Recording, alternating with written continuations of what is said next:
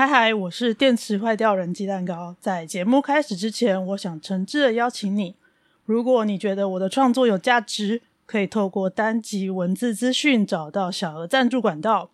有免费拍手赞赏，有电子支付，也收加密货币哦。这些收入可以让我有实质的能量，继续在治疗和创作的路上走下去，包括忧郁症和心理健康的知识。如何制作 Podcast 的教学，Podcast 和文字写作的内容都会维持开放，让听友或读者免费获得。欢迎你使用个人信箱或社群账号免费注册 Liker Social 账号，为我的写作按下拍手键。也可以透过支持单篇文章小额抖内。Litecoin 基金会官方没有抽成，每一笔赞助都会成为我的实质收入。另外，感谢 First Story 团队在创作路上一路相挺，为 Podcasters 打造超多实用功能的创作平台。欢迎透过 First Story 一键抖内连结赞助台币，请我喝一杯蜂蜜红茶，或按月赞助智商小猪铺满计划。平台服务有价，所以红茶我会喝小杯一点。鸡蛋糕感谢你的支持，感谢你的支持，感恩老大，感恩。那我们节目。开始喽！微微，你还好不好？试试看用单脚站立，感受全身肌肉积极的平衡着。我是鸡蛋糕。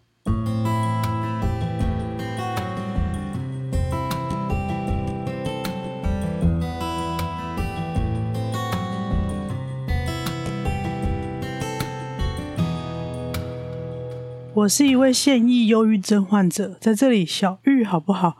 我会跟你聊聊一位忧郁症患者的日常，还有一些从患者角度出发给陪伴者们的小建议。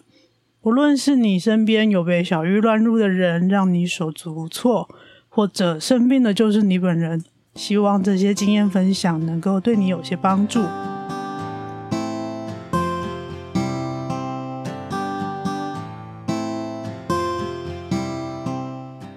开始写这一集的稿子的日期刚好是四月十四号。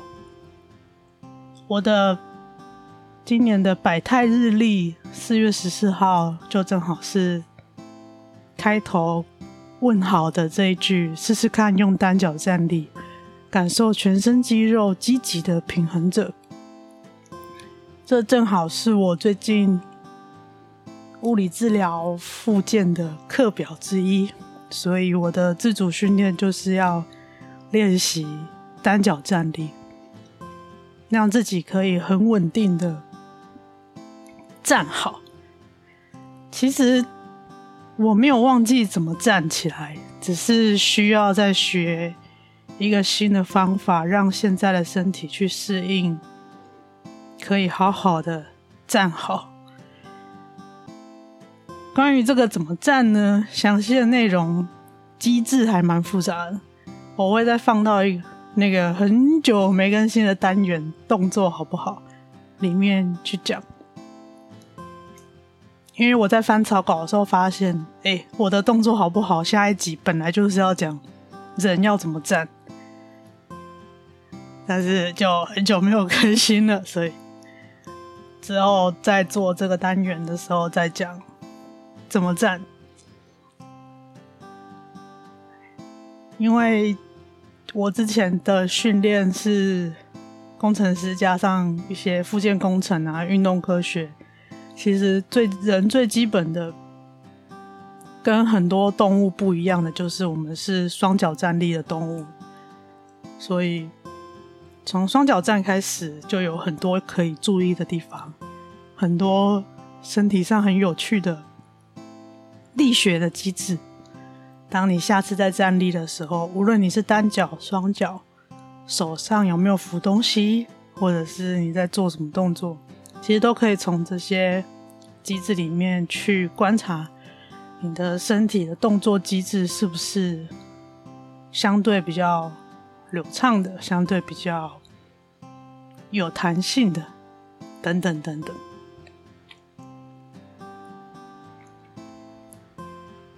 延续上一集的内容，我人生第一场以 Podcast 的身份作为讲者讲座，很顺利的完成啦。非常谢谢草木谈心的木，呃，邀请我，然后跟我讨论我们可以讲的方向。然后当天他也带我去吃了很多好吃的东西，买了台南喝不到的饮料啊。然后在现场我们也互相 cue 对方讲需要的内容，我们还是一点点的对谈的方式来完成了这一场讲座。主要由木去讲比较知识面、临床面的东西，还有很多统计数据啊、报表之类的这些比较硬的知识的事情。然后偶尔他就会 cue 我讲一下，在在以我一个病人来看，这些数字它代表什么意思，或者说在我身上发生的时候。它大概是什么现象？不过这次讲座蛮特别，其实我们看不到所有的听众，因为疫情的关系，它是一个讲者到场，但是听者全部都在线上会议室的形式，所以我们在现场就只有看到少数几个工作人员，大概十来个人吧。他们就是有人负责架器材，有人负责。呃，监看画面啊，等等，大概就十来个人，所以其实没有那么紧张，就是没有真的看到那么多人。当场在进行活动，在进行的时候没有那么紧张。不过准备这个内容让我非常的紧张，所以我前一晚其实完全没有睡。然后木在讲座过程当中，他也很怕我没有办法到现场，因为他前一晚就有传讯息问我说要不要喝饮料，但我都没有回，可能我很专心的在想内容吧，然后不知道该怎么办才好，一直到隔天早上他又传了一次要不要喝饮料，我当然说好啊，那家真的蛮好喝的，我忘记名字了，要再问一下木。真的是台南喝不到，很好喝，呃，无咖啡因的，然后喝起来很像麦茶，很好喝。好，非常谢谢。还好之前我跟草木合作过几次，我们讲话的节奏是很有默契的，所以在整个进行的过程当中，我可以帮木稍微补充一下。呃，我所知道的一些数据，然后症状的表现在我身上可能大概是什么样子？之前我们已经有针对 DSM-5 临床诊断标准聊了一整集，那集的连结会再放在文字叙述里面，如果你没听过的话。因为现场木就问我说：“诶，鸡蛋糕，那讲的这些症状，你有发生过几个？”我说：“全部都有。”那我就讲当场演讲，因为时间有限，所以我就只讲了几个比较重要的，我觉得比较重要的，跟我我自己影响比较大的。那么其他所有的症状，在我的生活经验上，它到底是发生什么事？在之前的那一集 podcast，我跟草木两个人聊得蛮细的，每一条都有聊到。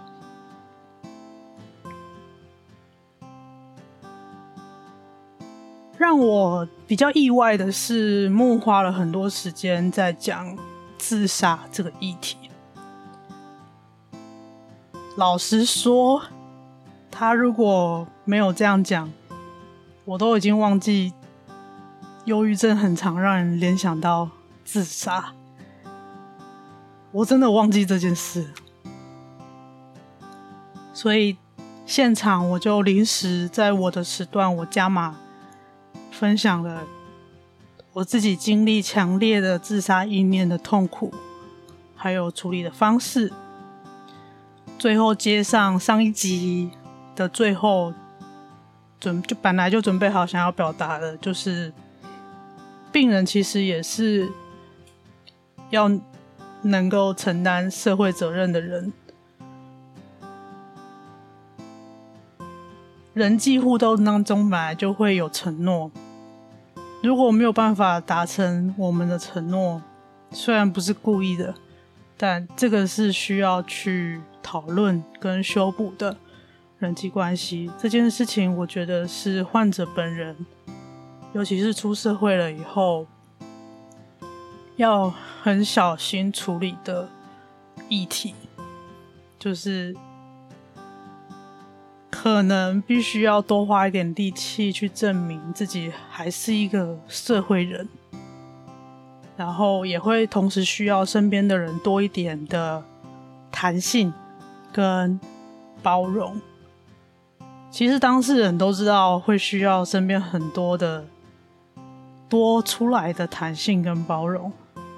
但是其实仔细想一想，就算不是忧郁症，就算不是生病，每个人也都会有心情的起伏，然后精神的高潮跟低潮。状态好跟不好的时候，其实我想说的就是，如果我们可以记得，我们对每一个人都有多一点这样子的弹性跟包容，其实不只是患者，所有人都应该可以用一个比较舒服的姿态生存。这个是我在木的内容那边补充的东西。我觉得木最后结语讲的让我蛮感动的。他说：“希望这次讲座是一次撒种子出去，希望在场听到的大家可以把这一次知道的讯息分享出去，用更中性。”然后用正确的知识去认识所有的心理困扰，还有精神疾病。虽然我们的讲座是聚焦在忧郁症上面，但是所有的心理困扰跟精神疾病，我们都可以用知识去了解它，先知道它是怎么一回事，我们再来讨论要怎么处理，再来讨论感受。这样子，这些事情就可以被搬到台面上讨论。我觉得可以被讨论是非常非常重要的事情，因为这样子，以以我个人来说，我才有办法跟别人，比如说有合作案啦，或者是像现在在做软体开发的工作，我也是。有一个小小的团队，我也是要跟团队的大家沟通，我现在身体状况怎么样，我工作进度到哪里，大家要随时可以互相交接工作，不是只有别人交接我的工作，我也要可以能够抓到大家的进度，然后我可以去在有精神的时候去去接到别人的工作，互相接棒。团队合作啊，这一次就稍微讲一下当天花了一些时间讲的，我自己经历了强烈自杀意念的感受，因为这一段好像当场就是在会议室上得到了那个留言板的洗版，就是好像大家还蛮有感觉的。所以我就照我记得的稍微讲一下，因为很多人在讲忧郁症的时候，很容易都跟自杀这个议题联想在一起，包括媒体在报道的时候，常常也是这样，就是当遇到有自杀的个案发生的时候，标题常常就会写疑似生前有精神疾病，或是疑似生前有忧郁症。但是忧郁、忧郁症、郁症发作的时候呢，其实是会全身都没有力气的，包括我录音的这一天也是，我一直到下午两点半快三点才有力气下床。全身是没有没有任何力气的，我想要下床，我也没有力气。这个时候怎么有办法自杀呢？我曾经试过憋气自杀，就是我想要憋气憋憋憋憋到自己断气，但是我失败了，因为身体其实是有一个东西叫做存活本能。我忘记名词是不是对的，可能要再跟木确认一下。总之呢，你的身体会想要活下去，这个是本能。木的举例是说，有惧高症的人，他在高的地方的时候，他自然而然就会稍微退离那个悬崖的边边，他会退开一点，因为他有存活的本能，他不想要掉下去。很高的地方掉下去就是会有死亡的危险，这个叫存活的本能。那呼吸这件事情，我的物理治疗师教我的是这个东西叫做呼吸冲动，就是当你憋气憋到一个程度，你再也憋不下去的时候，你的身体就会强迫你呼吸。那像我的话，就会很喘很喘，喘好几下，很大很大力的喘，这个就叫做呼吸的冲动。所以不可能憋气自杀的，就是 你的大脑不会允许你憋气自杀。那么生病的这几年，自杀的意念出现过不止一次，频率不太一定，但总是会在比较低潮的时候，它就会出现。那最严重的那一次，就是之前跟前房东吵架的那一阵子，因为对我来说，那是一个生存危机。我自己一个人住在台南，就是因为我不想回老家住，回老家对我来说是压力很大的一件事情。一个人住在台南，但他他当时又因为知道我的忧郁症，要把我赶出去。不让我住啊！当时我又还没有找到那个什么土地法第一百条，争取我自己可以住下来的权利。我当时只剩不到十天，我就得搬走的情况下，我会觉得我没有去处了。对我来说是一个很严重的生存危机。我会觉得算了啦，如果我死掉的话，或是……如果我消失的话，问题就都解决了。我只要消失，他的房他的房子就不用担心，还有还有还有住一个忧郁症患者。我只要消失，我家就还不用多花钱养一个三十好几还没有生产力的女儿。我只要消失，我就可以怎么样怎么样怎么样，就是。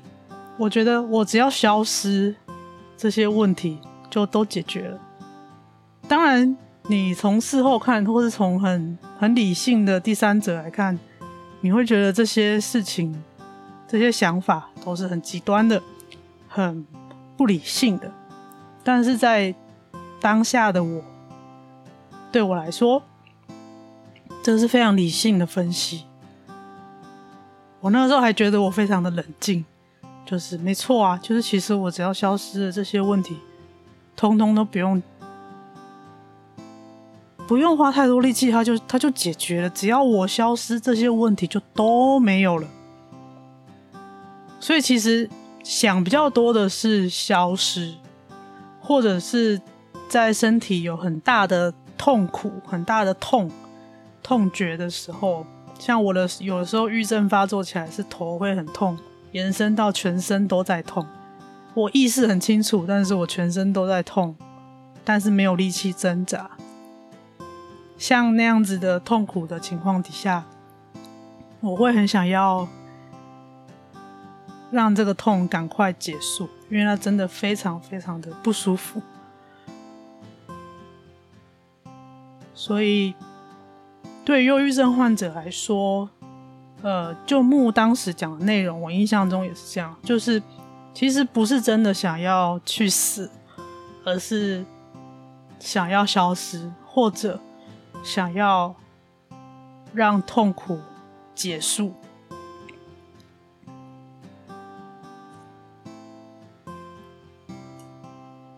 那么，在当时吵架完，我觉得我没有去处了，我没有立足之地了。我在这个世界上，我没有地方可以去了的感觉出现的时候，我开始出现了全身开始痛，从头顶开始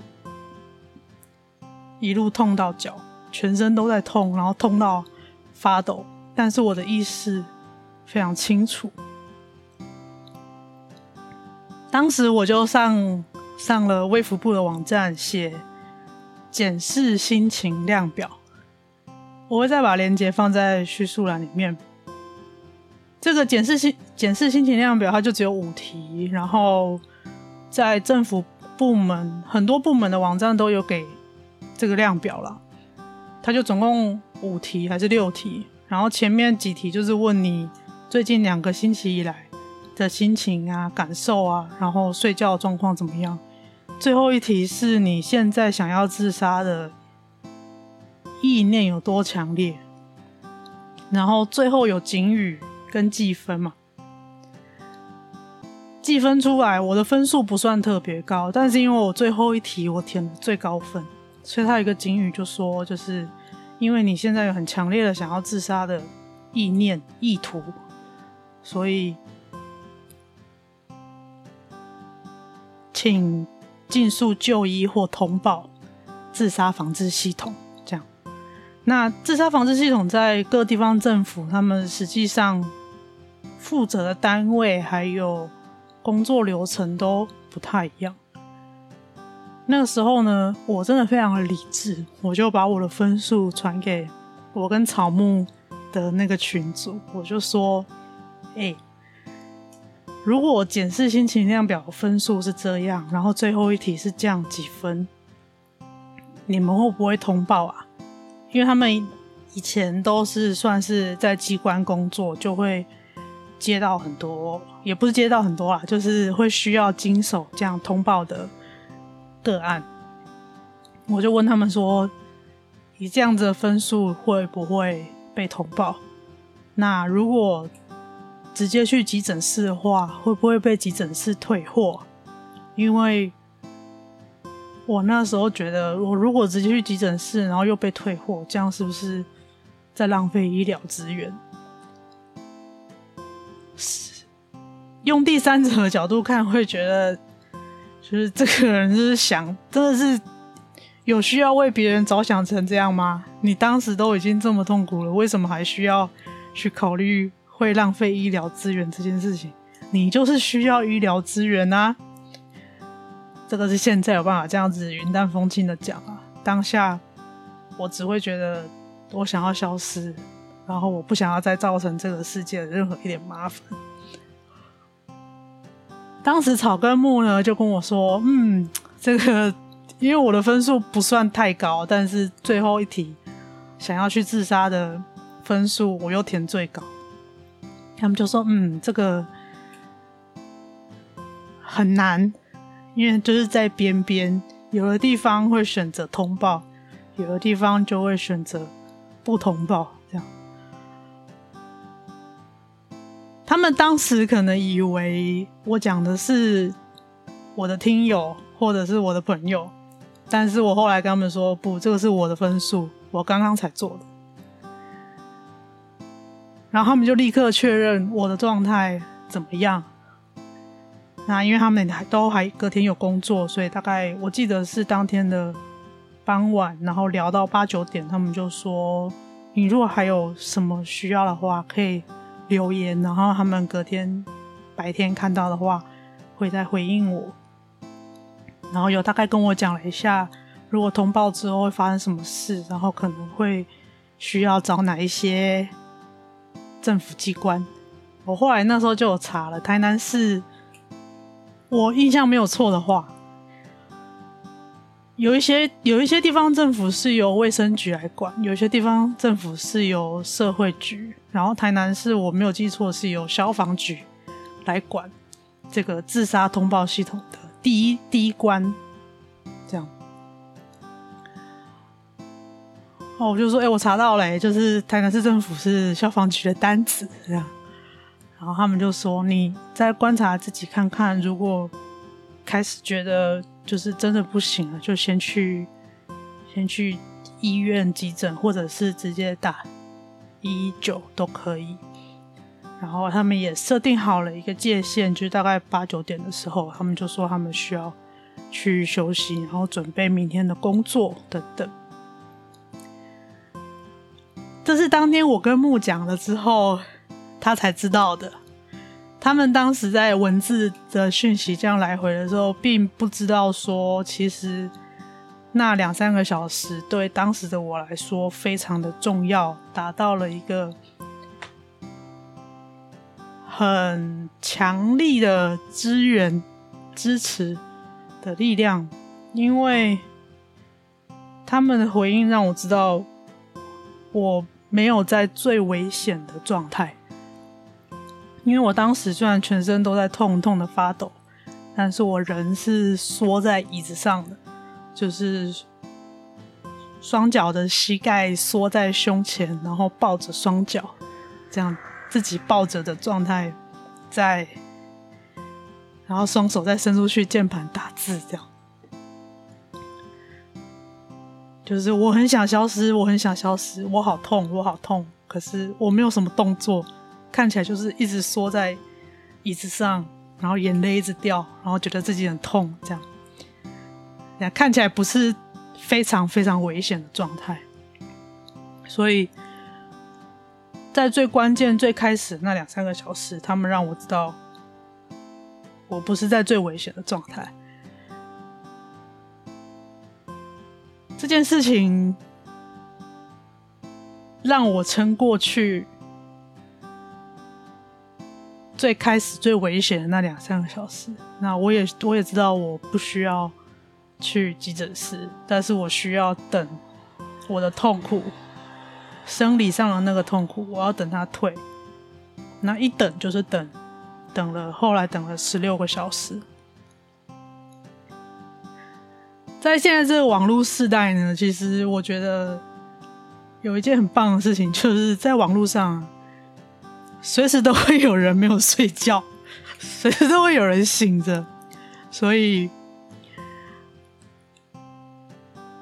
可以多交一点朋友，在网络上的朋友。当时我的朋友主要都是 podcaster，都是 podcast 的创作者，然后因为有一些人是在台湾过国外的时区，有一些人是真的在国外，像。呃，又 WhatsApp 在干嘛的？Kelly 姐姐她就是在美国嘛。然后当时还有我有在欧洲留学的朋友，然后有一些创作者，就是他们本来就很容易晚睡的人，然后两三点都还醒着的人，半夜两三点哦。所以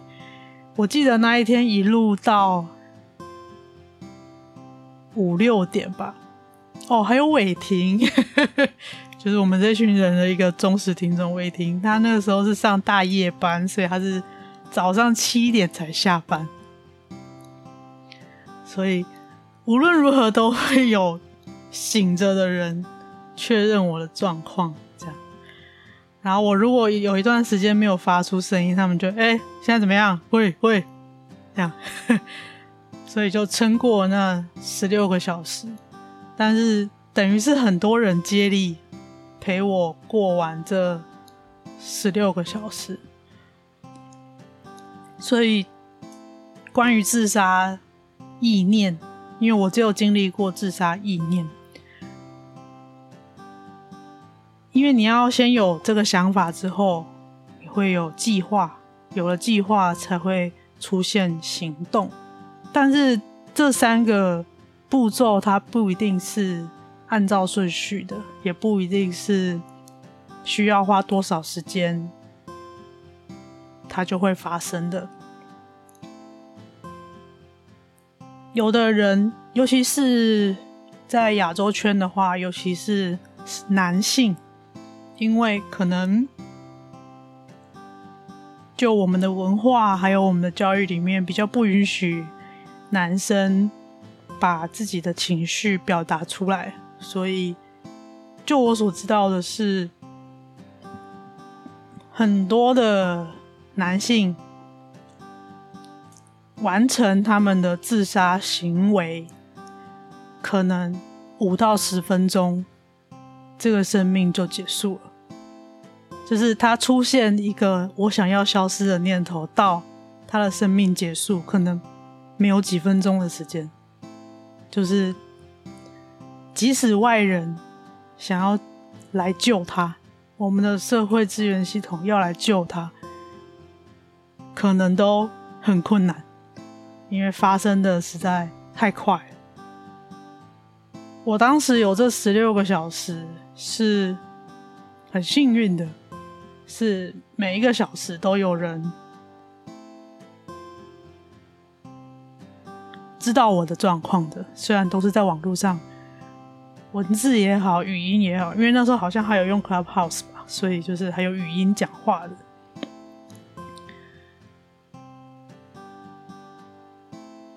我还记得当天讲这一段的时候，我讲到声自己的声音都在颤抖，因为应该是我第一次这么完整的讲完当时那十六个小时的感受。啊，我想要对陪伴者说，你可能没有办法一次陪这么久，但是光是设定好一个界限，然后让当事人知道你会在，你没有消失。这件事情好像跟有一些爸爸妈妈养那个新生儿应该是类似的啦，就是新生儿都会有分离焦虑，然后你就要让他知道说，哎，爸爸妈妈没有消失啊，爸爸妈妈在这里哟，等一下就回来喽。这样，那跟有自杀意念的当事人的互动的当下，我想原理应该是类似的，因为至少草木就是这样对我的，而我。也感受到了他们很大的支持，因为我知道我还会找得到他们，他们没有消失，他们只是要去忙了，然后他们的界限到这里，所以对陪伴者来说，你设定一个你可以负荷的界限是很重要的。要支持一个当事人，支持一个生病的人，是需要很多很多人才有办法。把它支持起来的，想一个具象的感觉就可以了。当今天一个人他是瘫软的躺在床上的时候，你要搬动他到担架上，大家应该多少在医疗剧面都有看过，应该至少都要两三个人，然后一二三，然后才把把把移到担架上，因为瘫软的那个人他的体重是非常非常的。重的，他是完全会压在你的身上，一个人是扛不起来的，因为他软趴趴，他也会变形。在情绪上的支持其实也是一样的，不要一个人就想要撑住另一个人，这个是不可能的，这个是做不到，因为。这样子，陪伴者本身会会掏空他自己。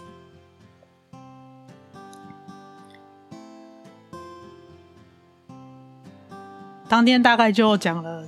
这一段吧，这一段应该是在 Podcast 也还没有讲过，所以这次就趁着延续上一集讲座内容，就留在这。然后还有补充一点是，之前在跟草木聊症状的时候，没有没有讲的太仔细的，就是忧郁症患者同时他会有很激昂的情绪跟很低落的情绪，但是那个激昂的情绪又跟躁症不太一样。所谓的躁症，就是大家常听到躁郁症的躁症。躁郁症其实其实现在已经改名词，改成叫双极性情绪障碍，因为它有两个很极端，一个是躁，一个是郁。郁的话，就是大家比较熟悉的低落的情绪。如果我们有一条以零度为准的水平线的话，郁症就是它一直都在零度线以下，情绪的情绪的起伏都在零度线以下。那躁症的话呢，它就是完全都在零度线以上，而且很高。躁症发作的人，他会觉得这个世界是七彩的，是充满活力、阳光。然后 I'm so great，我是全世界最棒的人。然后啊、呃，就会可能会有一些冲动行为，然后自己不晓得那个是冲动行为，比如说冲动购物啊，或者是。呃，不正常的性行为，就是他平常不会这样做，但是他在躁症发作的时候，他就会有很多呃比较常比较常听到的都是购物冲动跟不正常的呃危险性行为等等，然后觉得世界无限光明，讲话非常的快，非常有自信，但是等到躁症退了之后。有的人是单纯只有躁症，但是如果是 bipolar 就双极的话，他会在躁症持续了一阵子，也许是几天之后进入郁期，它就像忧郁症的郁期，就忧郁症的郁症一样，就是全身美丽啊，觉得世界没有希望啊，等等等等。那躁郁症它其实是一个非常难诊断出来的疾病，因为。我必须说，在这个充满正向阳光的世界里面，轻微的躁症是很难被发觉的，因为轻微的躁症就会觉就会让人觉得这个人是很积极、正向、乐观的，但是他有可能已经有轻微的躁症。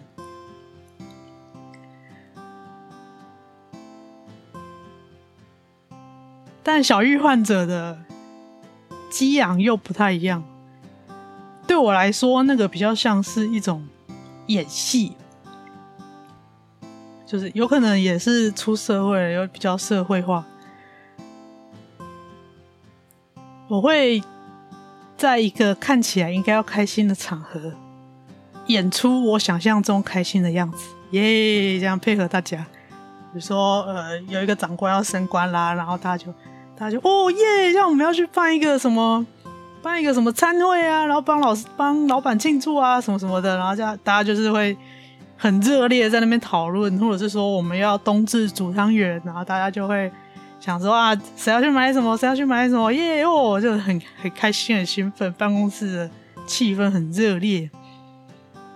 但我会觉得那个跟我一点关系都没有，那个好像是离我有一段距离的的东西，但是我会去演戏，假装哇。这样我们要买什么汤圆啊？感觉很好吃哦。这样就就是啊演戏。那有很多小玉患者的演技是非常高超的，因为大家都已经是大人，都社会化了，而且很多人如果不是不是年纪很小就得到这个疾病的话，其实有经历过正常的社交生活，会有那个记忆中。想象中还没有生病的自己的样子，就会去演出那个样子。不管那个记忆跟想象有没有真的符合还没有生病的自己的样子，都会去演出那个样子出来。但其实我们感受不到，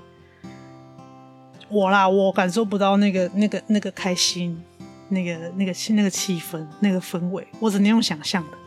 看大家的表情好像都很开心，那就假装也开心一下，这样。那这个就是假装的激昂，或者是需要武装武装自己的时候，像当时跟房东吵架，我需要武装我自己，因为我已经遇到生存危机的时候，我也会很反常的很激昂去跟他吵架，因为我不是一个会吵架的人，但是在那个当下，我真的是用吼的吼了。应该二三十分钟有吧，甚至还用台语把土地法一百条都吼给他听了。那个在当时的集数应该是有讲出来，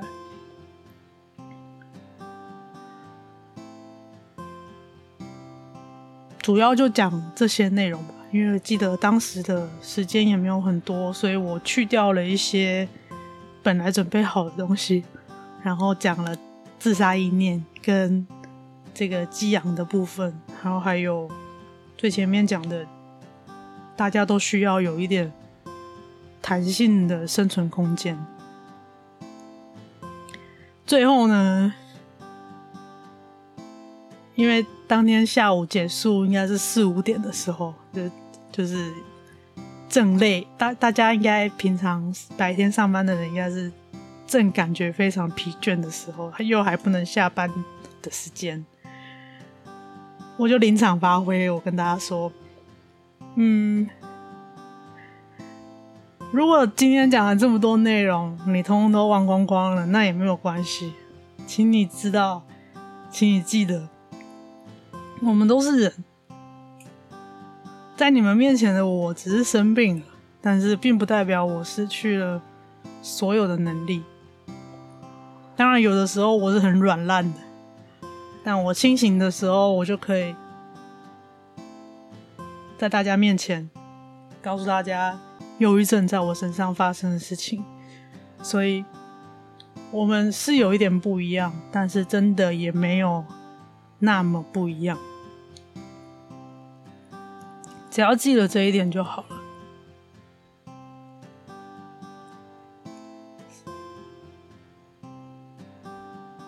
然后结束之后呢，会议室的留言板就是本来应该会议室的留言板应该要关掉，结果大家就突然涌进来，一直洗板，洗板说说我很说鸡蛋糕很棒啊，什么什么的。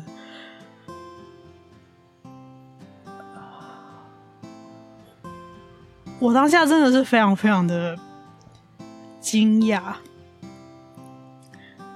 我就我就觉得，哇哇，就是有吗？有这么棒吗？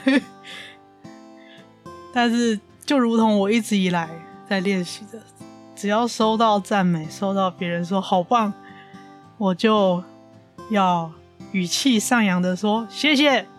不管是有没有讲出来，心里也要。有这个声音，谢谢。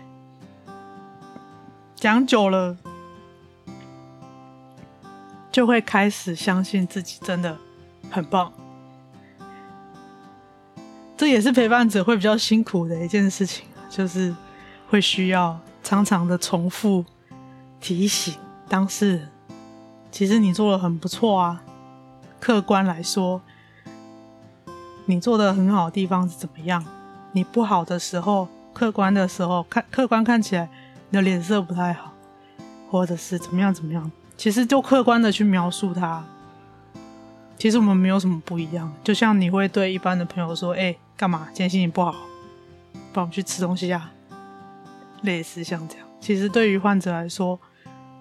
能做到这样，我觉得就已经超棒，非常棒。所以那天的留言板洗版全部都是“金亮光，你很棒，你很勇敢”等等等等之类，或是说收获很多，或是说他记得了我讲的最后那一句话：“我们都是人”等等等等。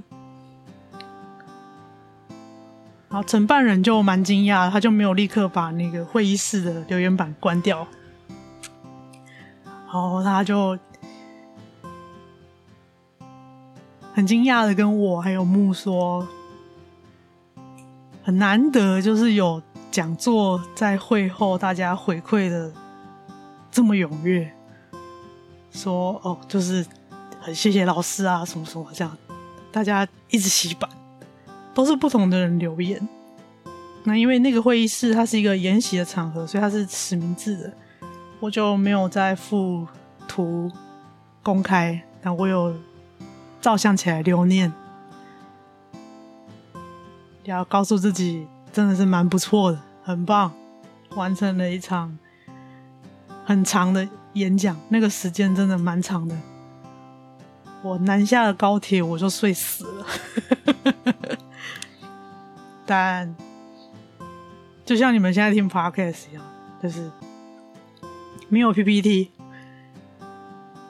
我希望你可以带走你记得的内容，这样就可以了。如果你还心有余力，那就请你分享出去。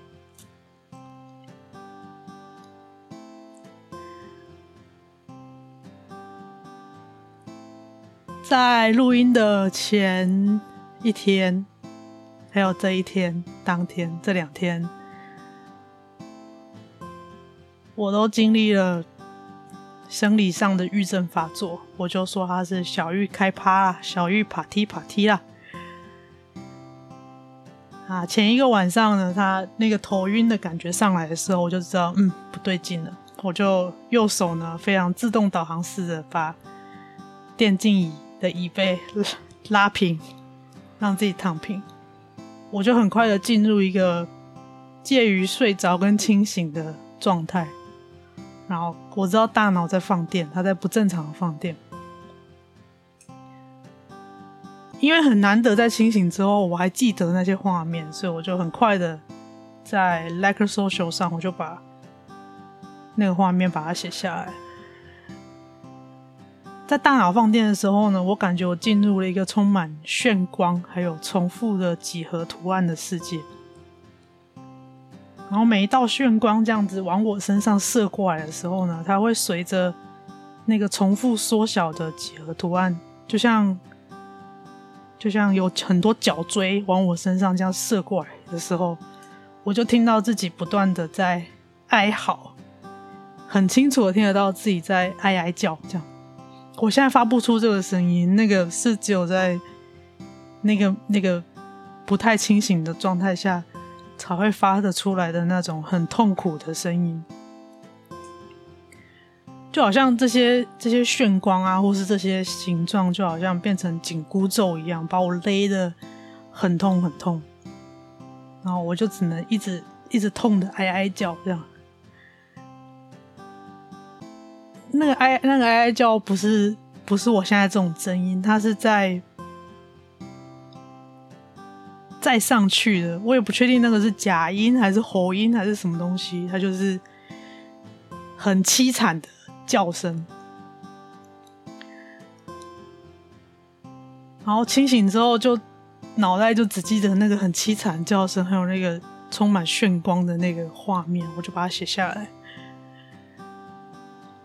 几乎每一次神经相关的症状发生的时候。我的脑袋都会出现类似这样子的画面跟感觉，就算已经生病这么久，每一次郁症的症状发作，他都是没有办法习惯的事情。这件事情是，他是不会习惯的。我只能知道它快要发生了，然后等它退，但我根本不可能去习惯这种事情。我只能等它过去，有一点像是对它臣服，然后随便他，随便他去，然后等到他爬梯爬梯卸场了之后，我才能够又恢复清醒。但是在那个爬梯爬梯的当下呢，我什么都做不了，就是连求救。都嫌太费力，因为我是公开发在 Lecture Social 这个很类似 Twitter 的平台上，所以就有网友来回留言，他就说：“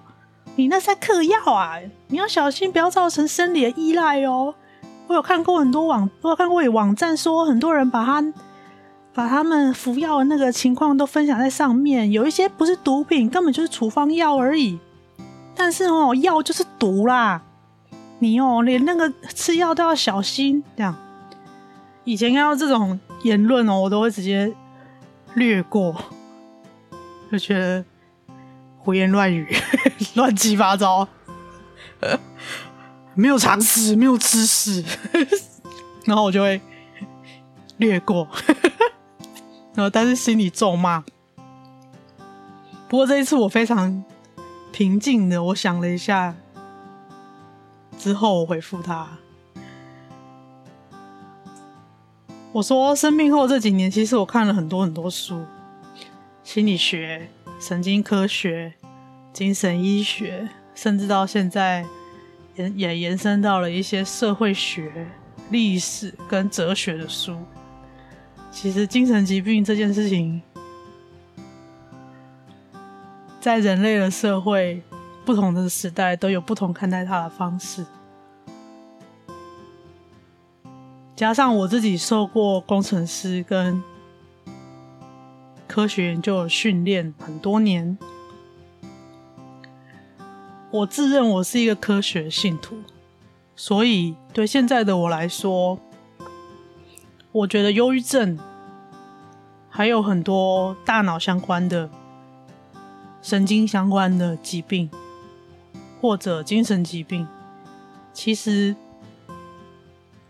这些病症远远的还在我们人类现在已知的知识范围之外。也就是说，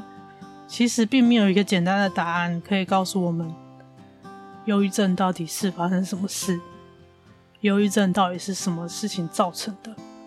忧郁症是大脑的疾病，但是大脑到底发生什么事？不知道。我们只能说不知道。当然，呃，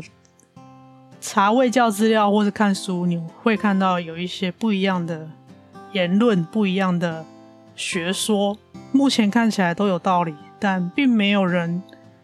有一套理论可以套用在所有的患者身上，所以对我来说，那就不是一个通则。既然不是通则，那它就是还是一个未解的谜团。我对那个人说，我写下这些东西，纯粹只是因为我很我很少数能够在发作之后还记得发作当下。发生的事情，所以记录下来，即使只有一点点也好。我会想要让想知道忧郁症会发生什么事的人，知道忧郁症在我身上发生了什么事。当然，不见得每一个人都这样，但至少在我身上，它发生了这样的事情。我尽尽量的把它记录下来，在我还有印象的时候，而且至少我人身安全。症状持续了不知道多久，我也不知道它发生多久，只是每次症状过了都会非常非常的累，所以我我会可能会很需要长很长时间的休息，休息好其实就。没事，就像现在这样子讲话录音，也快要一个小时了，也还行，还可以。这样，后来我想到一个比喻，如果你有需要的话，你就拿去用吧，没有版权啦。近视跟老花眼，你会去配眼镜。脚如果受伤，你可能会拄拐杖或是坐轮椅。你会说这些人是眼镜成瘾、拐杖成瘾，还是轮椅成瘾吗？不会吧？是因为他们身上眼睛需要，脚受伤需要，所以使用眼镜、使用轮椅作为辅助的工具，作为辅具来。让他们的生活可以维持在一定的功能。你配眼镜就是需要看得清楚嘛？你需要这个看得清楚的功能。你拄拐杖或是坐轮椅，你是需要一个移动的功能，因为人的双脚就是要用来移动的。那么，忧郁症患者吃药就是要维持生活的功能，不要让情绪的起伏太大，或者是让情绪的低潮。低到完全失去生活自理的能力，光是每天只醒一两个小时，你可以洗个澡、刷个牙，干净的上床睡觉，那个都已经是功能很好的患者了。那当然，所谓的呃高功能患者，那就可能他还可以去工作去上班，但是他可能可能下班之后他就完全，不用开玩笑，就说他电池就完全断电了，他就死掉了。你就要等到他明天充饱电再起来，他再去上班。我也有经历过那一段时间，每一天就是去工作，可能那时候在博班，所以比较弹性，可能四五个小时，我就完全不行了。然后回到回到房间倒头就睡，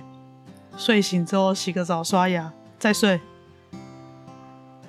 醒来刚好白天九点十点再去实验室工作。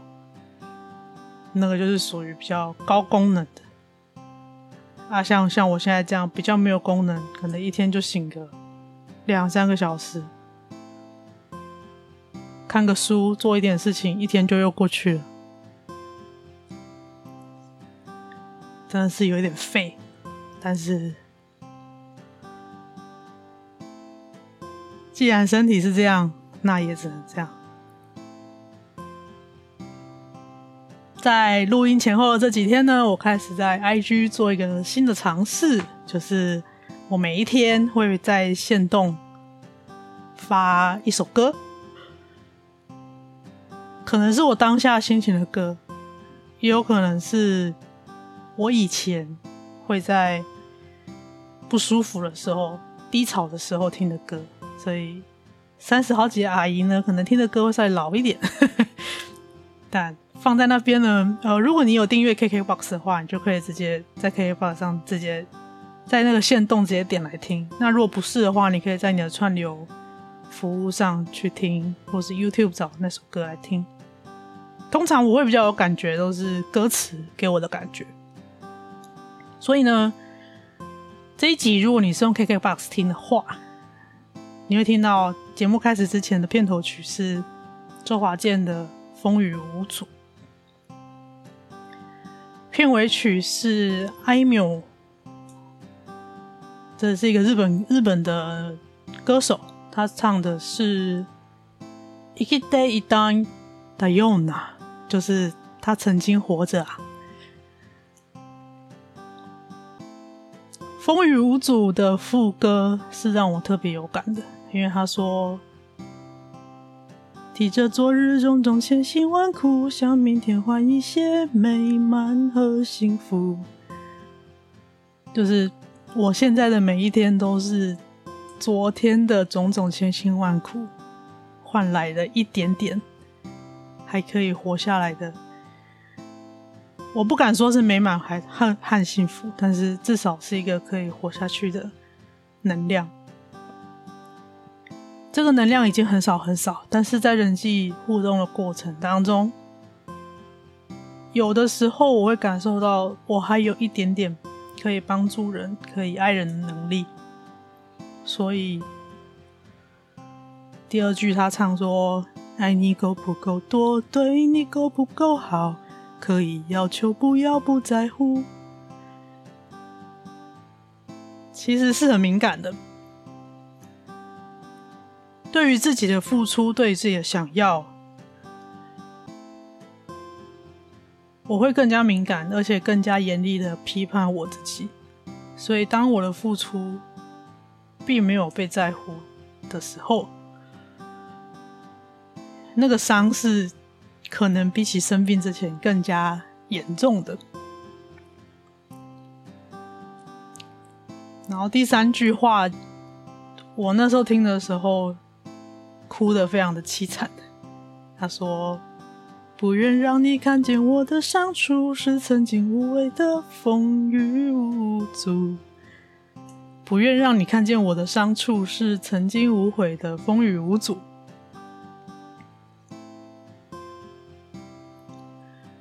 即使再再不舒服，即使我已经生病了。”即使医生已经告诉我，嗯，你这样已经有忧郁症的倾向了。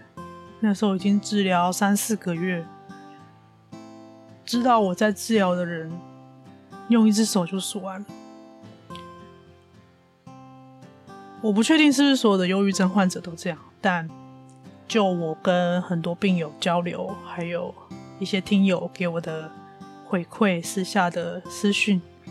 的确很多人的特质是这样子的，呃，不愿意让别人看到自己的脆弱跟自己的痛苦，因为因为不并不想要让自己的努力。变成一种歉疚，变成一种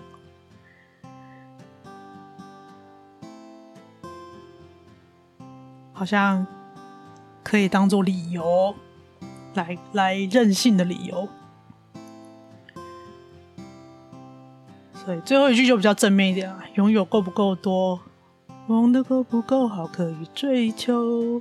不认输。可是这个这一句我就觉得还好了。对，那这首歌很老了，应该是我小学时候的歌。然后很多人跟我说没有听过，这不认识。对啦，都不认识啦，听了你就认识了，好不好？老歌也是很有味道的，新歌我听的比较少，有听到新歌再放给大家。那片尾曲就是等一下我节目结束之后，你在 KKBOX 可以听到的歌，就是艾缪唱的《生きていたんだよ》呢。他曾经活着啊！他这首歌从头到尾，他就在写一个跳楼自杀的场景，包括很荒谬的什么社群网络的贴文啦， 然后现场拉起了封锁线啊，地上只剩下一滩血啊等等。但他的副歌，他不管是主歌还是副歌，他都用一个很。很轻快的节奏，把它全部唱，用念的，用唱的，把它唱过去。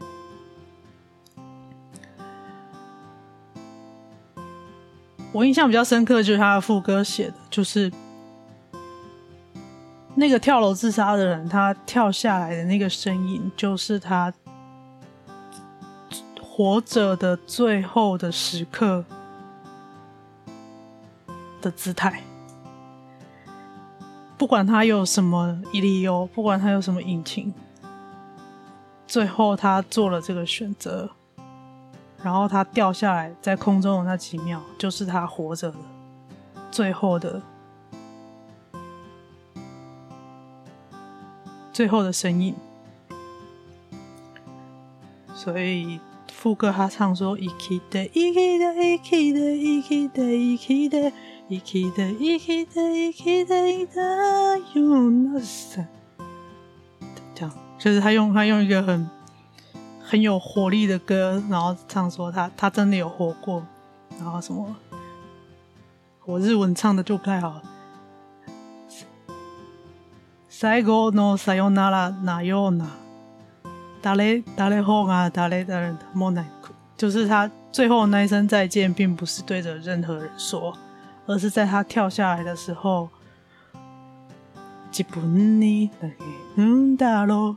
就是他对这个世界说再见，并不是要跟谁说再见，而是他 发自内心对这个世界呐喊：这个世界，那个烂透的世界再见，我要消失了。这样，所以我不确定这个歌手本人他到底。经历过了什么样的生命经验？但我想他也是有有一些人生故事，他才有办法写出这样子的词曲来描述这样子的内容。它刚好连接到这一次讲的讲座补充的事情。